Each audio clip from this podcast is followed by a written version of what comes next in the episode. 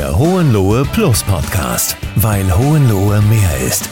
Dein Horizonterweiterer für Job, Kultur und Leben in Hohenlohe. Lass uns gemeinsam die Zukunft gestalten. Hallo und herzlich willkommen hier zu einer neuen Folge des Hohenlohe Plus Podcasts. Unser heutiger Gast ist Michael Reber. Michael ist Landwirt, Unternehmer und engagiert sich ehrenamtlich in der Kommunalpolitik. Zusammen mit seiner Frau und seinen zwei Kindern lebt er in Geilenkirchen. Unter Reber Innovative Landwirtschaft bietet er regelmäßig Seminare und Vorträge zur Bodenfruchtbarkeit an und informiert über seine unternehmerischen Tätigkeiten. Die Philosophie für seinen Betrieb ist, dass landwirtschaftliche Betriebe wieder ein Stück freier werden müssen. Was dieses freier werden beinhaltet, werden wir in dieser Folge noch erfahren. Ebenfalls sprechen wir darüber, wie Michael dazu kam, für seinen Betrieb inzwischen erfolgreiche Social-Media-Kanäle aufzubauen und warum er von der Schweinezucht auf eine Biogasanlage umgestellt hat. Herzlich willkommen, Michael. Danke, dass du heute Gast in unserem Podcast bist. Herzlich willkommen hier bei uns auf dem Hof. Michael, ich habe es gerade schon angesprochen. Du bist in gewisser Weise, in, zumindest in der landwirtschaftlichen Szene, ein Social Media Star. Ich setze es mal in Anführungszeichen. Du darfst das selber gleich noch ausführen.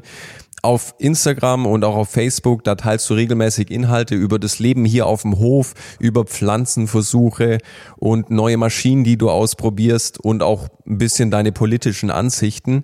Wie hast du dieses Medium für dich entdeckt? Ja, das angefangen hat das vor, boah, ich weiß gar nicht mal, elf Jahren, glaube mit Facebook. Mhm. Mein Ziel war, oder ja, wir, muss noch ein Stück weiter vorne ausholen. Wir Sehr haben, gerne. Wir haben 2009 die Biogasanlage gebaut und mit der Biogasanlage kamen dann Anfragen mhm. zur Besichtigung der Biogasanlage. Und ich habe dann die Leute, ja, ich sage da nie nein, wenn, die, wenn sich jemand für das interessiert, was wir tun haben dann Führungen gemacht über die Biogasanlage und ich habe die Leute aber auch immer dann noch mit in den Schweinestall genommen. Mhm. Auch wenn da jeder erstmal die Nase hochgezogen hat. Und ja, ich habe dann einfach gemerkt, wie, wie schlecht informiert die Leute heute sind über Schweinehaltung, über sagen wir, klassische konventionelle Landwirtschaft generell, mhm. ja. Und habe dann überlegt, wie, wie können wir das ändern? Ja, wie kann ich das als, als einzelner Betrieb ändern? Und ja, da kam dann das Thema Facebook, Social Media so auf. Also ursprüngliches Ziel war, die Bevölkerung aufzuklären, ja, was mhm. wir hier auf unserem Hof tun. Gar nicht irgendwelche große Landwirtschaftspolitik, sondern einfach zu zeigen, was macht ein moderner Bauer heute. Ja. Mhm. Ich finde, du hast es gerade so schön formuliert. Wenn da draußen Leute vorbeifahren auf der Straße, die sehen hier von außen nur so einen großen Hof, aber die wissen gar nicht, was dahinter steckt. Genau. Und damals hatten wir noch Schweineherdbuchzucht. Ja, mhm. da, da muss man den Hof einzäunen, ja, weil man die, die Schweine vor Krankheiten schützen müssen. Aber nach außen ah, hin ja. ist halt äh, der Blick, der hat vielleicht was zu verstecken. Ja, ah, wir dürfen okay. da nicht rein. Und das, das ist das, was wir lernen müssen. Ja, wir haben 30 Jahre nimmer erklärt, was wir machen als Landwirte. Wir haben das als selbstverständlich hingenommen, dass mhm. hier, hier auch hier auf dem Dorf die Leute wissen, was wir tun. Und das muss man einfach auch heute mhm. feststellen, ja, die, die Höfe wandern aus den Dörfern raus, als sogenannte Aussiedlerhöfe, wie wir auch einer sind. Mhm. Und damit wächst einfach auch schon die räumliche Distanz. Ja, die Leute, ja, hier laufen sie jetzt wieder unten vorbei, ja. sie sehen die Pferde, ja, da, da kommt wieder Kontakt zustande. Aber eine Zeit lang war da überhaupt kein Kontakt da. Wir haben ja auch mhm. keinen direkten Kontakt mit der Bevölkerung. Ja, wir haben keine Produkte, die wir an die Bevölkerung verkaufen. Mhm. Das ist ein großes Dilemma. Mhm. Jetzt hast du Instagram inzwischen, du teilst auch regelmäßig YouTube-Videos. Was sind denn da für Kontakte entstanden oder was für Möglichkeiten hat dir diese Social-Media-Welt eröffnet? Ja, das ist dann das Spannende. Wie gerade schon gesagt, mhm. ursprünglich war es geplant für die Bevölkerung. Mhm. Und irgendwann kamen da immer mehr Nachfragen aus der landwirtschaftlichen Blase, ja, was, was ich da im Ackerbau anders mache. Ja, also für mich war das jetzt nichts Besonderes, aber es war halt so, dass dass ich gemerkt habe, dass das Interesse aus der Landwirtschaft an dem, was wir tun, insbesondere draußen auf dem Feld, immer größer geworden ist. Und habe dann vor drei oder dreieinhalb Jahren haben wir angefangen mit Instagram. Mhm. Dann gemerkt, dass die dort aktive jüngere Bevölkerung und insbesondere die ja. jüngeren Landwirte noch mehr Interesse dran haben an dem, was, was wir da machen. Nicht nur an den tollen Maschinen, ja, sondern mhm.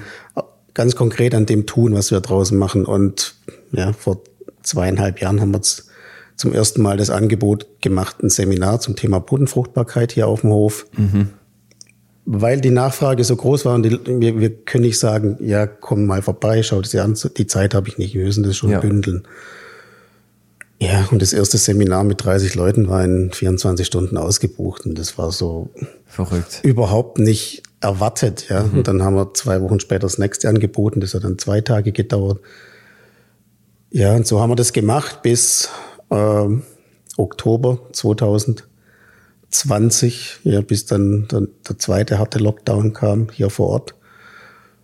Ja, und haben jetzt bis heute ja, jetzt im Moment, mhm. über den Sommer läuft nichts hier, ja, ja, weil ich draußen auf dem Feld selber genug zu tun habe. Aber es waren über 500 Leute hier auf dem Hof, mhm. also ausschließlich Landwirte aus dem kompletten deutschsprachigen Raum, ja, Belgien bis Flensburg, runter bis ungarische Grenze. Wow. Ähm, wir haben dann über den Winter Webinare gemacht, diesen Theorieteil, der dahinter steckt.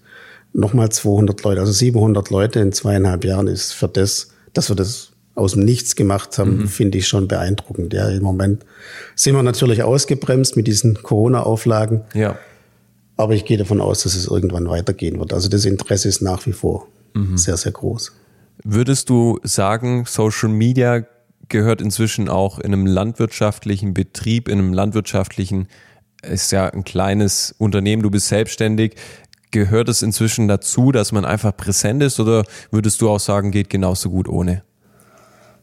Es kommt drauf an, wie, wie affin ich bin. Also es mhm. gehört genauso dazu, dass ich hier vor Ort präsent bin, ja, dass ich vielleicht mal einen Kindergarten oder eine Schule reinlasse. Ja, nicht jeder kann Social Media und es ist auch mhm. gut, dass nicht jeder auf Social Media präsent ist. Ja, man kann nicht nicht alles zeigen, sagen, hört sich vielleicht jetzt böse an, aber ja. nicht jeder kann es einfach. Ja. ja, und da muss ich schon nach meinen Neigungen schauen. Also wir machen das schon auch, wenn, wenn ich hier was Spannendes auf dem Hof habe, dann schicke ich eine kurze Mail an die Zeitung, ja, oder auch mal hier SWR 4 Heilbronn. Wenn ich denke, wir haben was Spannendes und eigentlich war das Feedback bisher immer so, dass die extrem dankbar waren, wenn die Infos kriegen direkt aus der Praxis. Mhm. Ja? Und nicht irgendwelche vorgefertigten Artikel, sondern vom Praktiker direkt. Und ja, ich merke schon jetzt auch, dass es halt andersrum so ist, wenn Fragen zur Landwirtschaft sind, dass auch bei uns dann angerufen wird. Ja. Mhm. Seminare, ein Stichwort, Expertise ein großer Teil, wo eben Menschen über Social Media zu euch gekommen sind. Und was mich zum Thema Boden hier mal in der Region interessieren würde, was haben wir denn hier für einen Boden? Also was ich auf alle Fälle weiß, dass wir keinen sandigen Boden haben, weil wir immer bei meiner Mutter im Garten Sand drunter gemischt haben. Was haben wir hier denn für einen Boden in Hohenlohe? Ja, ist ziemlich heterogen. Also wir haben hier zwischen, zwischen Waldenburger Bergen und Kochertal, also mhm. also Geilenkirchen hier, wo wir liegen, bis bis Schwäbisch Hall und bis nördlich zur A6 sehr schwere, tonige Böden. Okay. Ähm, Wenn es dann über den Kocher oder über die A6 rübergeht, ist dann auch mal Lössboden dabei, was, mhm. was dann schon ein sehr guter Boden ist. Die sandigen Böden sind dann eher oben im Wald Richtung Meinhard auf der, ah, auf der okay. Höhenlage. Es ist einfach durch die Höhenlage dann bedingt, wo die, wo die Schichten sind. Mhm. Ja, und das Spannende ist ja, wir machen heute sehr äh, komplexe Bodenuntersuchungen. Mhm. Viele haben schon mal was von Pfarrer Meier gehört, aus dem 18. oder 19. Jahrhundert, mhm. der den Bauern empfohlen hat, Gips zu düngen. Ja, Wir bekommen heute durch diese komplexen Düngeempfehlungen, äh, Dünge- oder Bodenuntersuchungen, ja.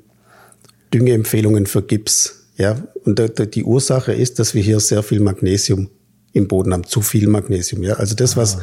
Pfarrer Meier vor 200 Jahren oder 150 Jahren äh, durch praktische Anwendung mhm. äh, bemerkt hat, ja, das können wir jetzt hinterlegen mit konkreten Untersuchungen. Untersuchungen, ja. Mhm. Und was hat der Boden hier für Vorteile? Also tonhaltig heißt, er hält gut Wasser oder was, was hat der Boden für Vorteile? Also wenn er ordentlich bewirtschaftet wird, mhm. hält er das Wasser sehr gut. Okay. Ja. Ähm, wenn wir zur falschen Zeit reinfahren, sprich, wenn wir zu nass bearbeiten, ist aber auch die Bodenstruktur schnell mal für ein ganzes Jahr kaputt. Ja, das, mhm. Aber im Vergleich zu einem reinen Sandboden hält er das Wasser einfach deutlich besser. Mhm. Ja. Der, der Tonboden erwärmt sich im Frühjahr schneller als zum Beispiel ein Lössboden. Mhm. Also wir haben hier weniger Probleme, dass, dass uns mal ein Mais erfriert durch einen Spätfrost oder so. Ja. Mhm.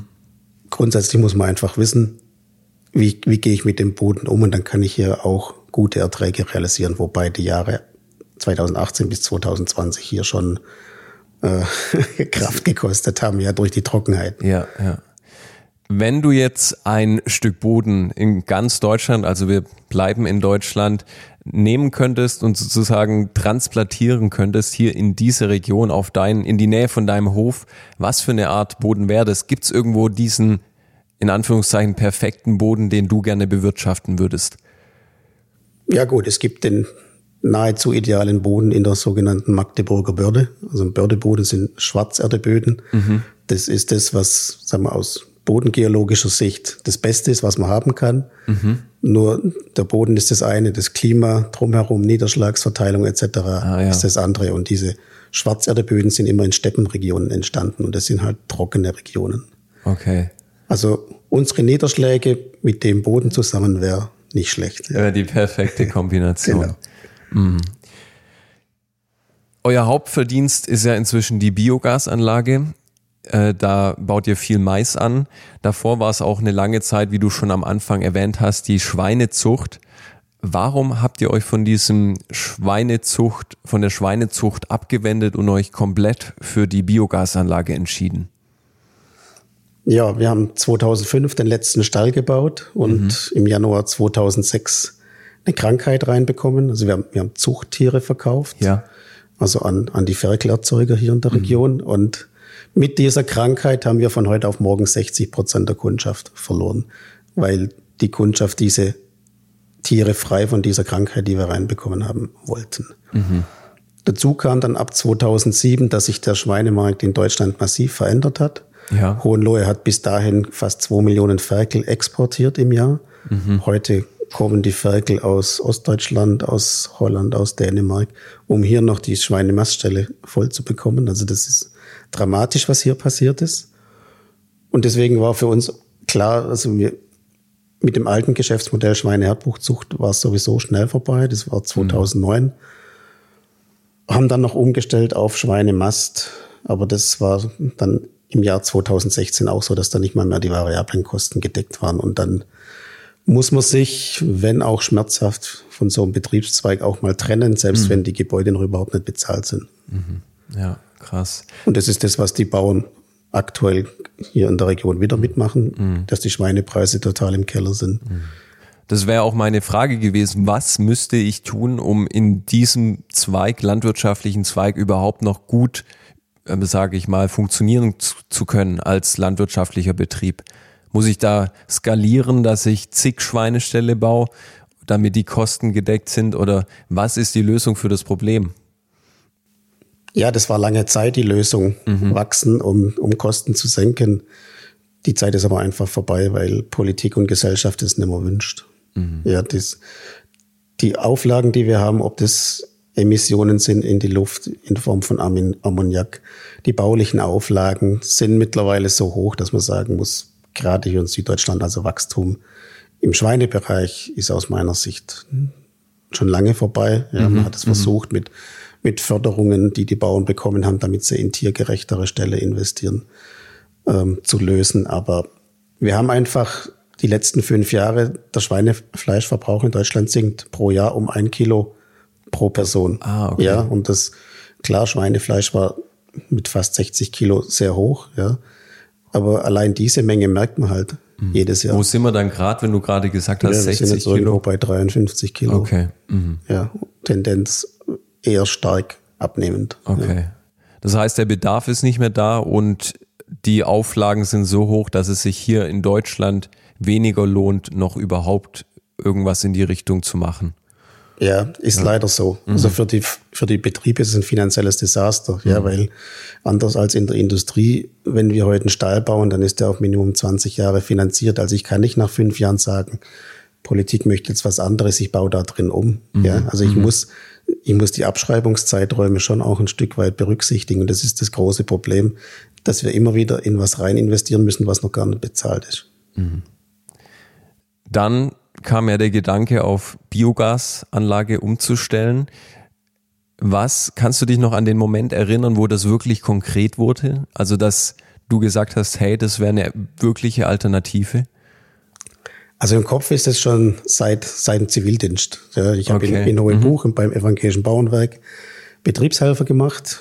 Damals noch 15 Monate. Dann waren im Winter so zwei Monate Persönlichkeitsbildung, hat sich das genannt. Und da haben wir auch Biogasbetriebe angeschaut. Damals waren das halt noch so Bastelanlagen, aber das hat mich, hat mir einfach gefallen, aus dem, aus dem Dünger der Tiere Ja. einen hochwertigen Dünger für die Pflanzen zu machen. Ja, und, und daraus noch Energie zu gewinnen. Also ein Stück weit äh, Autarkie auf dem Hof hinzubekommen. Ja, da sind wir natürlich heute weit weg davon. Aber das, das war schon immer im Hinterkopf, das Thema Energie. Und ja, Erneuerbare Energiengesetz war dann einfach halt die Lösung. Ja, wir, wir haben garantierte Einspeisevergütung über 20 Jahre. Oder das schien für mich die Lösung, sagen wir so. Ja, okay. Wir haben dann 2009 noch ein bisschen Fläche dazu bekommen, sodass wir mit dem EEG 2009 eigentlich wirtschaftlich eine Biogasanlage in einer Größe betreiben konnten, die zum Betrieb gepasst hat, zur Tierhaltung und zur Flächenausstattung. Parallel haben die Stadtwerke selber aber was geplant. Ja, die Stadt Schwäbisch Hall hat halt über 400 Hektar Ackerland plus noch 150 Hektar Grünland, das an die Bauern verpachtet ist Ja. und wollten aber die Fläche dann in eine eigene Biogasanlage investieren. Und dann habe ich gesagt, also das können wir nicht machen. Ja, die Fläche ist an die Bauern verpachtet, die brauchen die Fläche. Dann müssen wir doch eine Lösung finden, ja, wie Landwirtschaft trotzdem existieren kann und die Stadtwerke bekommen das Gas. Ja, also ich, ich habe damals gesagt, wir Bauern, wir produzieren euch das Gas und ihr macht das, was ihr könnt. Ihr produziert aus dem Gas, so wie in normalen Kraftwerken auch, Energie. Und da haben wir eigentlich ja, relativ schnell eine sehr gute Gesprächsbasis gefunden. Ja, und heute ist es halt so, dass hier die, die Stadtwerke sind mit 40 Prozent beteiligt an der Anlage. Ah, okay. Mhm. Wir liefern 80 Prozent des produzierten Biogases nach Schwäbisch Hall, wird in Teurershof verstromt. Und das Gute ist halt in Schwäbisch Hall mit dem Fernwärmenetz, wir haben 100 Prozent Wärmenutzung. Das ist einfach wichtig bei Kraft-Wärme-Kopplung, dass wir die Wärme komplett nutzen. Das ist halt ein großer Vorteil von Biogas. Wir produzieren nicht nur Strom, wir produzieren auch Wärme. Und Biogas ist die einzig sehr kostengünstig speicherbare erneuerbare Energie. Ja, wir brauchen keine Batterien. Ja. Wir brauchen nur große Speicher. Die Speicher sind diese Kuppeln, die man immer sieht. Die bräuchte man nur größer machen, ohne dass wir mehr machen. Aber wir könnten, ja, wir können nachts produzieren. Ja. Wir können bei Flaute produzieren. Und das wäre ein sinnvoller Beitrag zum Energiemix oder äh, zum erneuerbaren Energiemix. Ja. Und da Also wir sind jetzt in dem Sinne nicht unbedingt abhängig von Umwelteinflüssen. Also Solar braucht Sonne, Windenergie braucht Wind. Und hier hat man da auch irgendwelche Abhängigkeiten. Natürlich die Pflanze, die wachsen muss und dann da reinkommt. Genau, das, Ja. das ist ein Einflussfaktor. Auf der anderen Seite, ja, wir, wir arbeiten hier ja auch mit 40, 45 Prozent Gülle und Mist. Das ist ja nicht nur Ja. Pflanzen, die reinkommen. Die sind sehr wichtig, auch vom Gasertrag her. Aber Mhm. ähm, ansonsten ist es eigentlich problemlos machbar. Wir brauchen nur Speicher, die im Vergleich zum Batteriespeicher, die Ja. man immer diskutiert, sehr, sehr wenig Geld kosten Mhm. für den einzelnen Betrieb an Mehrinvestitionen. Bevor wir kurz also drauf eingehen, das würde mich nämlich mega interessieren, wie so der Prozess ist von der Pflanze, von der Gülle bis dann zur fertigen Energie, die dann im Haushalt ist. Wie viele Haushalte kannst du das abschätzen? Versorgt ihr einmal mit dem erzeugten Strom und einmal auch mit der Fernwärme? Also beim Strom sind wir heute ungefähr bei zweieinhalbtausend Haushalte. Haushalten und bei der Wärme, ja, die ist halt saisonal abhängig, aber irgendwo zwischen 1500 und 2000. Okay. Und die Fernwärme, da ist es wichtig, dass sie in der Nähe von der Anlage sind oder weil die, umso länger die Transportwege, desto schlechter nehme ich an, oder? Genau, deswegen transportieren wir ja das Gas nach Schwäbisch Hall. Der Motor steht in Schwäbisch Hall, also die, die Kraft-Wärme-Kopplungsmaschine, so dass wir dort direkt am Fernwärmenetz und an den Verbrauchern sitzen. Okay. Weil ein- Gas über acht Kilometer zu schicken, ist, ist nahezu ohne Verlust möglich. Ja. Wärme halt nicht. Ja.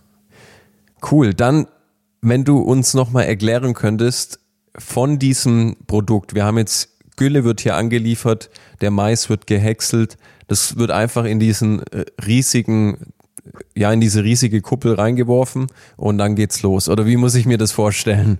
Genau so. Ganz so einfach ist es nicht. Also wir haben insgesamt vier Behälter. Ja. Es sind zwei sogenannte Fermenter. Das ist eine Fermentation, ein mhm. anaerober Vergärungsprozess.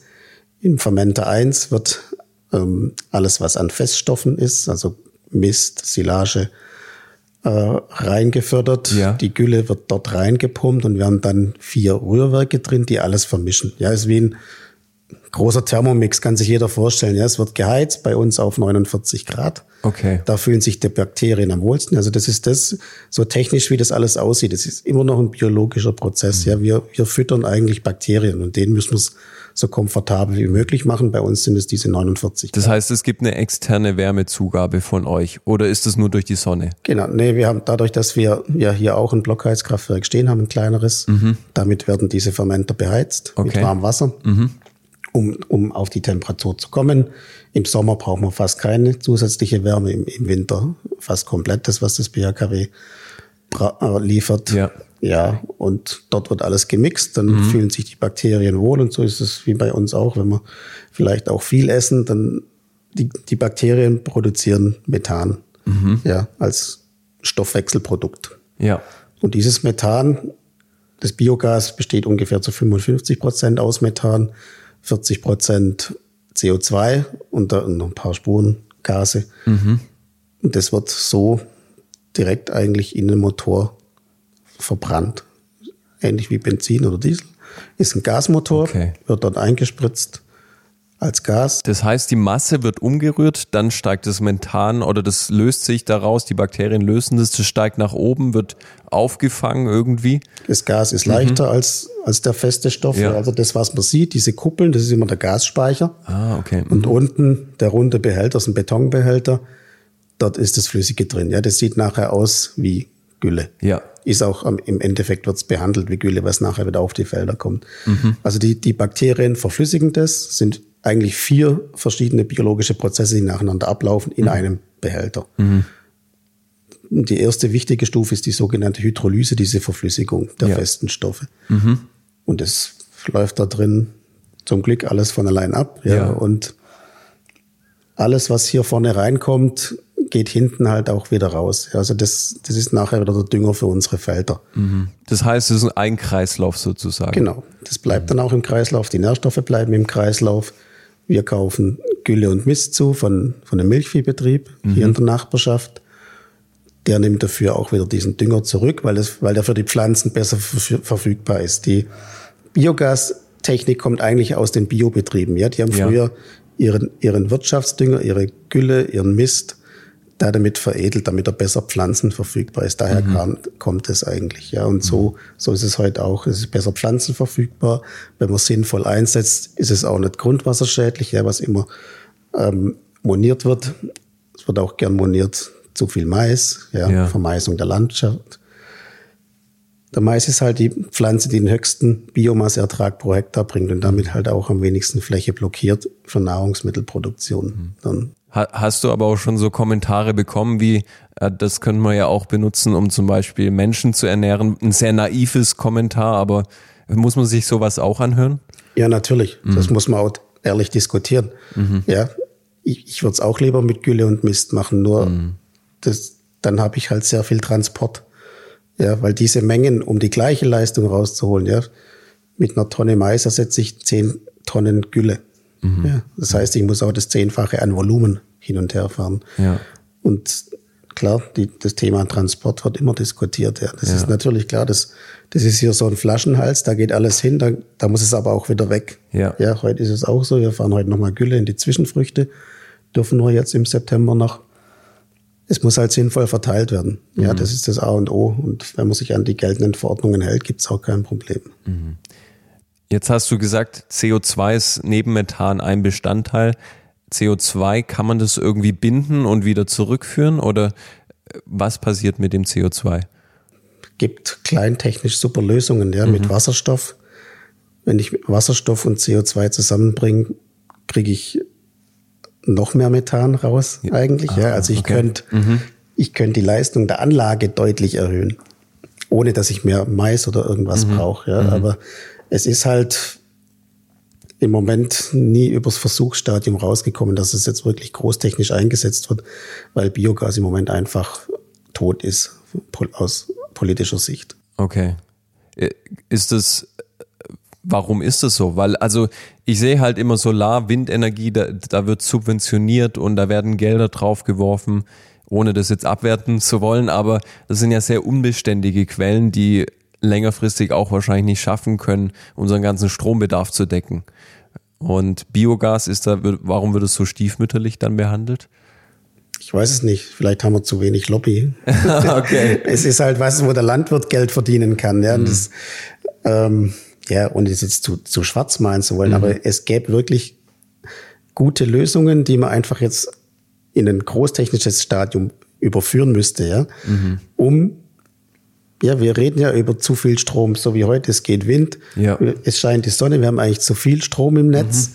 Könnten wir ja nehmen, um Wasserstoff zu produzieren, ist ja alles schon bekannt. Ja. Nur es fehlt halt der Rahmen, mhm. um das wirtschaftlich betreiben zu können. Am Ende vom Jahr lebt man halt davon, dass man Geld verdienen damit. Ja. Mhm. Wenn wir schon beim Geld sind, Subventionen sind in, nicht nur in Deutschland, in ganz Europa inzwischen äh, kaum wegzudenken. Würdest du sagen, dass diese Subventionen, die auch vor allem landwirtschaftliche Betriebe bekommen, dass die ein Stück weit auch Innovation verhindern und manche Betriebe künstlich am Leben erhalten, die sonst gar nicht mehr existieren würden? Ja, gut, es ist heute auch bei uns im Betrieb ist das, was wir aus Brüssel bekommen, das Geld ein, ja. ein ordentlicher Teil von dem, was am Ende auf dem Konto ist. Ja, mhm. und das im Moment geht's noch nicht anders. Auf mhm. der anderen Seite ist das System so etabliert, dass es sich selber am Laufen hält. Ja, mhm. und ähm, ursprünglich sind diese Subventionen mal in den 80er Jahren eingeführt worden, um die EU an den Weltmarkt anzugleichen, also die Preise, ja, vorher war halt die EU abgeschottet, wir hatten sehr hohe ja. Preise für landwirtschaftliche Produkte, dafür gab es halt kein direktes Geld vom Staat, sondern die Preise waren subventioniert. Mhm. Jetzt wurde das als Ausgleichszahlung eigentlich eingeführt, nicht als Subvention, sondern als Ausgleichszahlung dafür, dass man die Betriebe auf den Weltmarkt vorbereitet. Okay. Ja, mhm. das ist eigentlich das, was dahinter steht. Und Subvention von den Geldern geht ja, das, das steht immer drin als Subvention für den Sektor Landwirtschaft, ja, aber mhm. da ist ja alles Mögliche drin. Auch diese Liedermittel gehören ja eigentlich auch dazu, die mittlerweile zum großen Teil gar nicht mehr in landwirtschaftliche Projekte fließen, ja. Mhm. Und da bleibt so viel unterwegs auf der Strecke, was direkt beim Landwirt ankommt. Viele würden heute lieber das Geld am Markt verdienen, aber das, das passt halt nicht mehr. Ja, das, heute ist es eigentlich so, heute ist es ein Ausgleich für diese sehr hohen Auflagen, die wir in der EU haben, insbesondere in Deutschland, mhm. für unsere landwirtschaftliche Produktion, um die nachhaltiger zu machen. Grundsätzlich bin ich aber der Meinung, das ist so ein System wie beim Drogenabhängigen. Ja, es gibt immer wieder eine Spritze, damit du am Leben bleibst und mhm.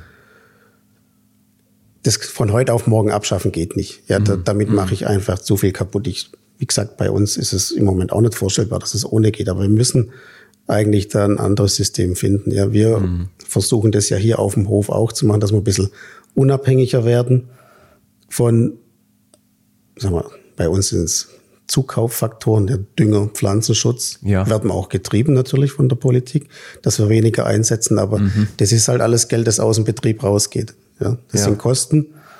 Und wenn da kein direkter Nutzen dafür, oder wenn ich es ohne diese Mittel zu gleichen Erträgen komme, ja, das ist ja unser Ziel, mhm das Geld habe ich in der Tasche.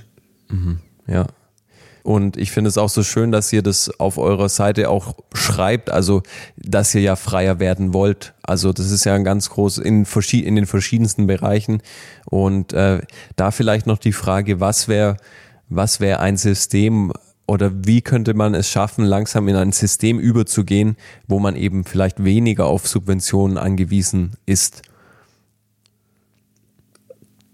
Das ist eine sehr gute Frage, aber auch eine sehr schwierige Frage. Ja. ja das, wir rätseln ja auch, wir haben hier im Nachbardorf eine solidarische Landwirtschaft. Mhm. Ja, die produzieren auf vier Hektar Fläche Gemüse für 100 Leute. Mhm. Ja.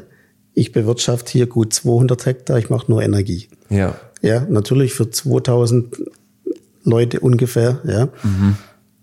Aber wenn es um die klassische Nahrungsmittelproduktion gehen, geht, glaube ich, müssen wir hier in Süddeutschland ein bisschen andere Wege gehen, wie wenn ich jetzt irgendwo in Ostdeutschland auf einem großen Ackerbaubetrieb sitze. Wir müssen das schon wieder ein Stück weit mehr regionalisieren. Ja, wir haben hier die Verbraucher vor Ort, mhm. wir haben ja kaufkräftige Kundschaft vor ja. Ort. Ja, das, was, was Rudolf Bühler mit der bäuerlichen ja. Erzeugergemeinschaft macht. Ja, das ist eigentlich genau das Richtige für den Markt hier. Mhm. Ja, und mhm. so müssen wir schauen, dass wir da Lösungen finden. Unsere Lösung für Süddeutschland kann nicht sein, dass unsere Betriebe auch in der Tierhaltung sich an die ostdeutschen oder norddeutschen Betriebe angleichen. Das sind einfach ganz andere Strukturen. Wir haben auch hier die Flächen nicht, ja. Wir haben ja, viel dichtere Wohnbebauung. Mhm. Also von dem her glaube ich, dass, dass der Weg für Süddeutschland eher der ist, dass wir wieder die Nähe zum Verbraucher suchen. Mhm. Mhm. Und du gibst ja auch Seminare. Ist es auch so eine, eine Kernaussage, die du deinen Seminarteilnehmern versuchst äh, zu vermitteln? Also unsere, unsere Kernaussage ist, dass, dass ein gesunder, fruchtbarer Boden mhm. für uns auch immer wirtschaftlich ist, weil wir mhm. weniger externe Faktoren dann brauchen. Ja. Wie schon gesagt, Mineraldünger, chemischen Pflanzenschutz, mhm. wenn der Boden in Ordnung ist. Aber es ist halt ein Prozess, der lange braucht und wir müssen, das Problem ist das Wissen darum. Ja. ja wir lernen heute im Studium Pflanzenschutz, Pflanzenernährung, Landtechnik, lauter einzelne Fächer, aber es ist nie zusammenfassend er, mhm. erklärt, ja, Boden ist einfach, oder Landwirtschaft generell ist ein komplexes System. Ich kann nicht mhm. nur ein, ein Part rauspicken, sondern ich muss das, was, was man dem Ökolandbau ja sagt, dass, dass die in Kreisläufen denken, machen auch nicht alle. Wir müssen das wieder lernen, dass, dass wir unsere Kreisläufe mhm. im Betrieb so gut wie möglich schließen, ja. Mhm. Und damit wird man auch ein Stück weit unabhängiger, aber auch weniger angreifbar, ja. Mhm. Und das in die Köpfe reinzubringen, das, das Tolle ist halt, die Hälfte, die hier kommt, ist unter 30. Ja, die sind jung, die sind ja. motiviert. Und das, das motiviert auch mich und meine Frau zu sagen, das machen wir irgendwie weiter, weil es ist eine Generation, die da, die will was verändern. Ja, mhm. und das, das auch ein bisschen als Signal nach draußen. Ja, die, die, die Bauern wollen was verändern, aber man muss, muss, man muss ihnen Zeit geben. Wir haben einfach ganz andere Produktionszyklen. Ja. Und ich draußen auf dem Feld was vor Saubeutel, dann ist es halt für dieses Jahr erledigt. Dann geht's mhm. nächstes Jahr weiter, der zweite Versuch. Ja. Mhm. Und ich kann nicht sagen, morgen, ah, jetzt probiere ich es nochmal. Ja. Mhm. Hast du vielleicht auch jetzt an dieser Stelle ein paar Tipps an einen normalen Verbraucher, der, der vielleicht zu Hause ein Stück Land bewirtschaftet? Was kann der seinem Boden gut, ganz konkret Gutes tun, damit der Ertrag stimmt und der Kreislauf einfach da ist? Ganz wichtig ist, dass die Böden immer bewachsen sind. Mhm. So wie unser Grünland. Das Grünland hat im Schnitt zwei Prozent mehr Humus wie Ackerland, mhm. weil es immer bewachsen ist. Wir machen keine Bodenbearbeitung, also so wenig wie möglich drin rumwühlen im Boden. Ja, wir, meine Eltern haben auch immer noch gern den Garten umgegraben. Ja. Wir säen jetzt eine Zwischenfrucht rein, die bleibt über den Winter, wir lassen den Boden in Ruhe und im Frühjahr geht's dann wieder weiter. Mhm. Das ist so ganz wichtig, wer es sehr gut machen will, der sollte mal eine Bodenuntersuchung machen. Ja. Eine komplexere kostet 120 Euro. Also mhm. wenn ich mein eigenes Gemüse produziere in meinem Garten, sollte ich das auch, sollte mir das wert sein. Ja? ja. Und dann, dann weiß ich auch, was habe ich zu viel im Boden, mhm. wo fehlt's. Das kann ich ja auf den paar Quadratmetern mit relativ wenig Geld reparieren. Ja. ja. Das, schon das wird sehr viel Effekte bringen. Mhm. Nee, das sind zwei starke Tipps sind sicher auch für die Hörer sehr gut, die zu Hause ein Stück Land haben. Eine andere große, ein großer Faktor in einem landwirtschaftlichen Betrieb ist ja, in einem familiären Betrieb vor allem ist das Zusammenspielen zwischen Mann, Frau, Kindern und auch die Belastung, die mit so einem Beruf kommt, mit so einer Selbstständigkeit.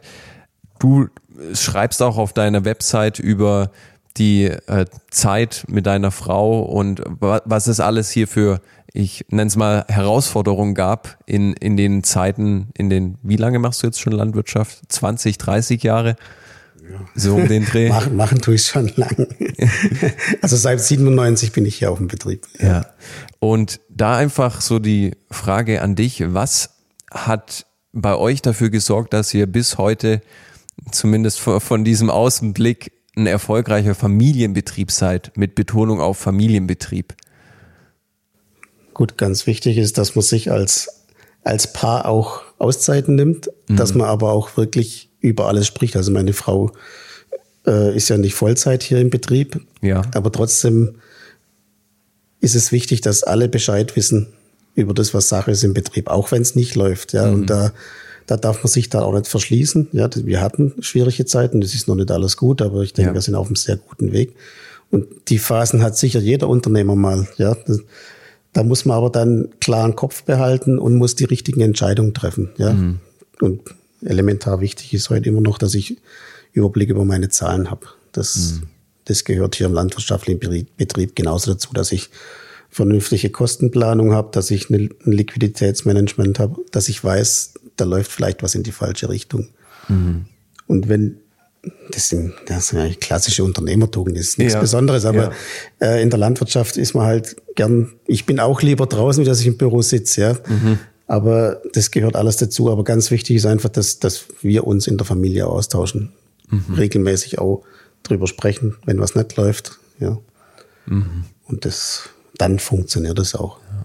Und nur dann.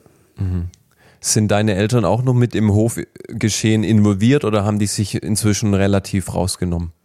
Nö, wir wohnen ja hier alle unter einem Dach. Ja. ja. Und mhm. Vater ist 82, Mutter 75. Klar, das geht alles langsam, langsamer, aber mhm. sie sind zum Glück so fit, dass sie jeden Tag noch raus können. Jeder hat sein Part hier im Betrieb. Ja. Und das ist auch gut so, ja. Mhm. Aber sag mal, das, das klassische Alltagsgeschäft draußen auf dem Feld, auf der Biogasanlage, das ist meins. Mhm. Und meine Frau macht Buchhaltung, Bankgeschäft, ja, so mhm. ist es auch verteilt.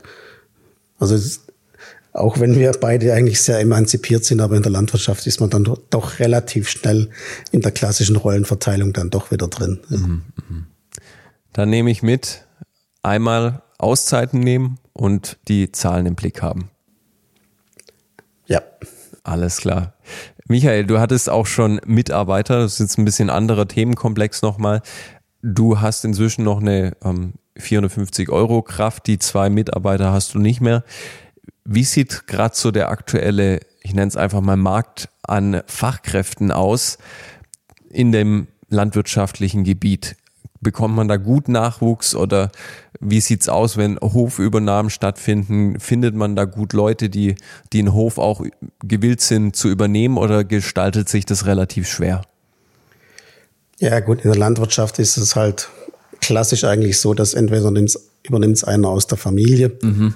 also sprich von den Kindern, oder es läuft aus. Ja. Ja, also ich habe von Anfang an gesagt, wenn es die Kinder nicht machen wollen und da, mhm. da gibt es auch überhaupt keinen Druck, dann wird der Hof immer so dastehen, dass ihn jederzeit jemand übernehmen kann, ob das auf Erbpacht ist oder was weiß ich was. Mhm.